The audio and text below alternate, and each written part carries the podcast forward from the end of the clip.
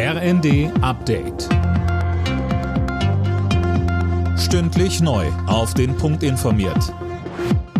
Ich bin Jana Klonikowski. Guten Tag.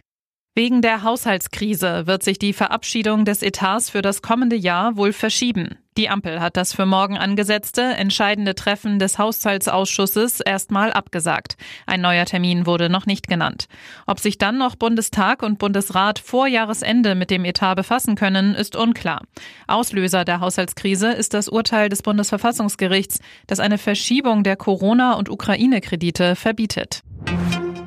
Wegen der Haushaltskrise steht vor allem FDP-Finanzminister Lindner unter Druck. Seine Partei muss sich jetzt einer Mitgliederbefragung zum Verbleib in der Ampel stellen. Parteiinterne Rebellen haben ausreichend Unterschriften gesammelt. Das Ergebnis wäre aber nicht bindend.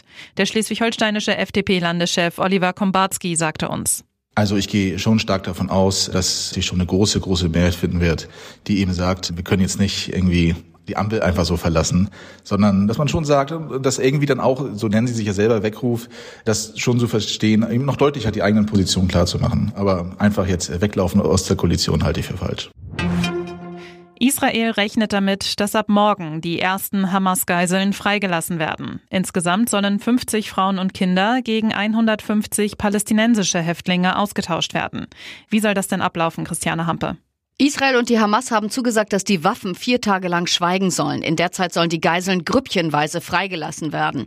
Der Geiseldeal ist international auf Erleichterung gestoßen. Katar, das bei der Vermittlung des Abkommens ja eine wesentliche Rolle gespielt hat, hofft, dass der Deal zu einem nachhaltigen Friedensprozess führt, damit das Blutvergießen ein Ende hat.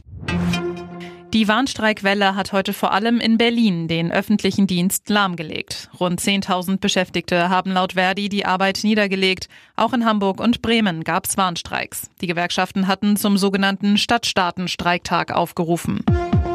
Alle Nachrichten auf rnd.de